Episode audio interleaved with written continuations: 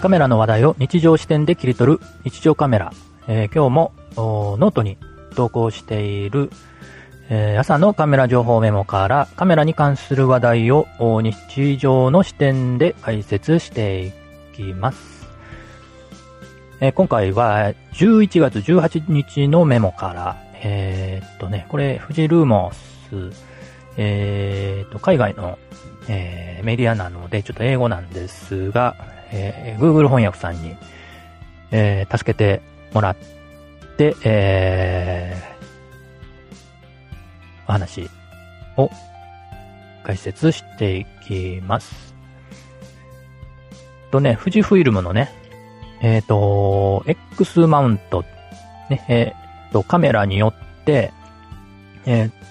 つける、つけることができるレンズがね、形が違うんですね。そのメーカーによってというかね、カメラによって。えっ、と、マウントって言うんですけど、えー、一眼レンズはレンズを外すことができるようになってます。で、その接続部分の形状がね、え、カメラによって違って、それを統一規格として、えー、されてるのがマウントって言うんですけれども、富士フイルムさんのね、えー、APS-C シリーズの X シリーズのね、えー、カメラの場合、X マウントっていうね、えー、そういう仕様で作られたレンズを付け替えることができるようになってるんですね。で、その X マウントなんですけれども、なかなか選択肢、レンズの選択肢が少なかったんですね。というのが、えー、富士フイルムのね、えー、レンズプロトコルっていうのがあって、えー、それがの公開されてなかった。レンズを作るメーカーさんにね、公開されてないと。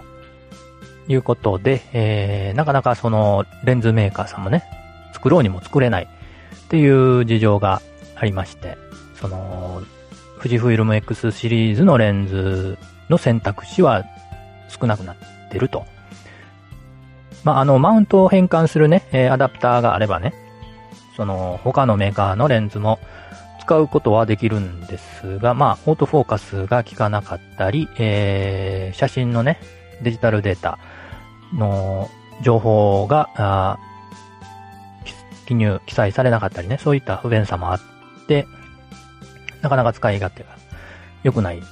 ということで、まあ、選択肢としては富士フイルムの XF レンズ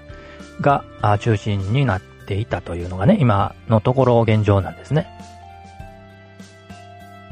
で、ちょっと前に、えー、っと、トキナーっていうね、えー、ブランド、レンズのブランドあるんですけれども、そこに、こんあの、初めて、えー、富士フイルムのレンズプロトコルが公開されたというね、えー、発表が、えー、ありまして、えー、ようやく XF レンズ以外のね、X マウントレンズが出てくるという状況に今なってます。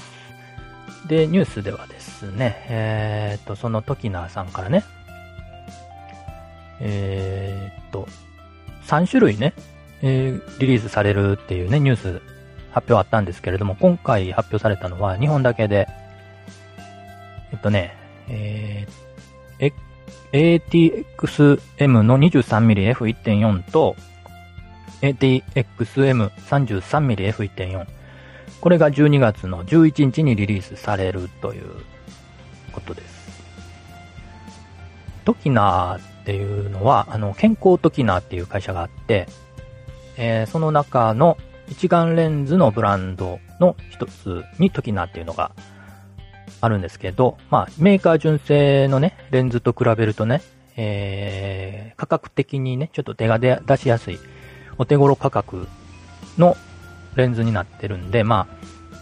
純正レンズってなるとね、やっぱり、え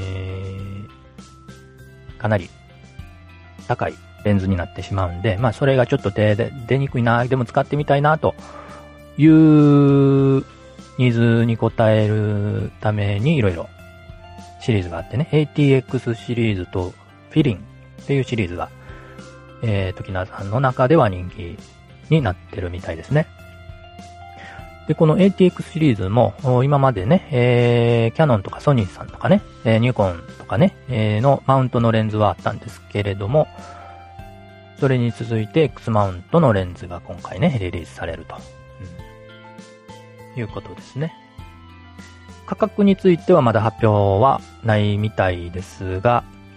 すでにですね、えっ、ー、と、ソニーの E マウント、FE マウント、フルサイズですけど、85mm F1.8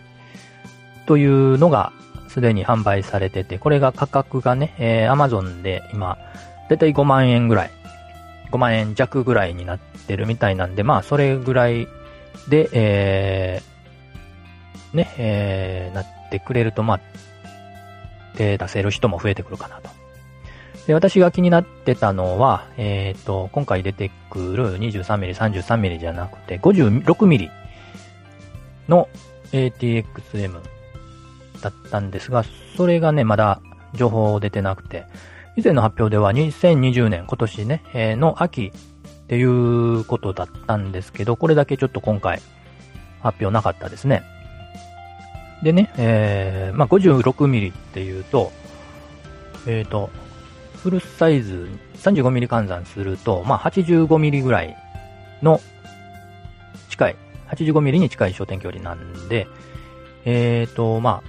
ポートレートとかね、えー、まあ、草花、私撮ってる草花写真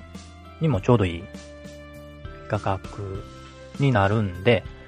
ちょっと期待してたんですけれども、今回リリースまだ発表ないと。で、富士フイルムっていうと、もともとね、XF56mm の F1.2 っていうのが、ね、2種類ありまして、ね、R と RAPD、ね、これ両2つあるんですが、まあ、価格がやっぱりメーカー純正なので、R の方が約10万円。で、RAPD の方が約16万円。ということなんで、まあなかなか手が出せない価格ですよね。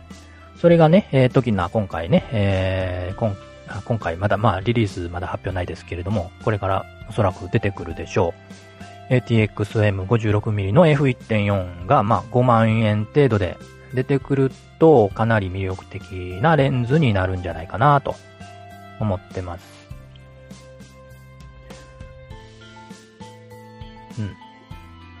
うん。で、今使ってるね、えー、オールドレンズね、草花撮ってるオールドレンズね。これが今 50mm。焦点距離 50mm の F1.4 使ってるんですが、これが、えっ、ー、と、35mm 換算すると 75mm ぐらいですかね。なので、もうちょっと長くなる。でね、えー、これがどれぐらい違うのかなと。うん。まあ、もうちょっと、50mm でももうちょっと長くしたいなという感覚はなくもないんで、面白いレンズになるんじゃないのかなと、ちょっと期待しています。でね、50mm、56mm の F1.4 になるとね、えー、結構重たいレンズになるかもしれないので、結構、まあ、手ぶれは気になるところですけれども、今回ね、えっ、ー、と、11月19日ですか、えー、発売になってる XS10 これ手ブレ補正機能つきましたので、まあグリップも大きいのでね。まあ結構重めのレンズでもしっかり、えー、支えることできそうなので、この組み合わせ XS10 と ATXM56mmF1.4 この組み合わせはなかなか良さそうな気がしてます。はい。で、今回ね、リリースされた 23mm と 33mm もね、えっ、ー、と、33mm の方が、えー、35mm 換算で、まあ、50mm 弱だと思うので、まあ、日常カメラとして使うレンズとしてちょうど使いやすい。これが、あの、お家の中でも使いやすいし、外で撮るのも、えー、使いやすい焦点距離かなと思います。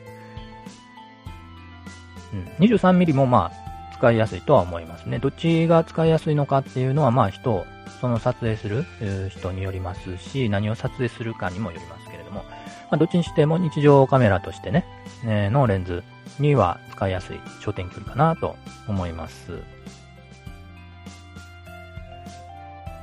ということで、今回もノートに投稿している朝のカメラ情報メモからニュースを拾いましてお話しさせていただきました。今日も元気に楽しく。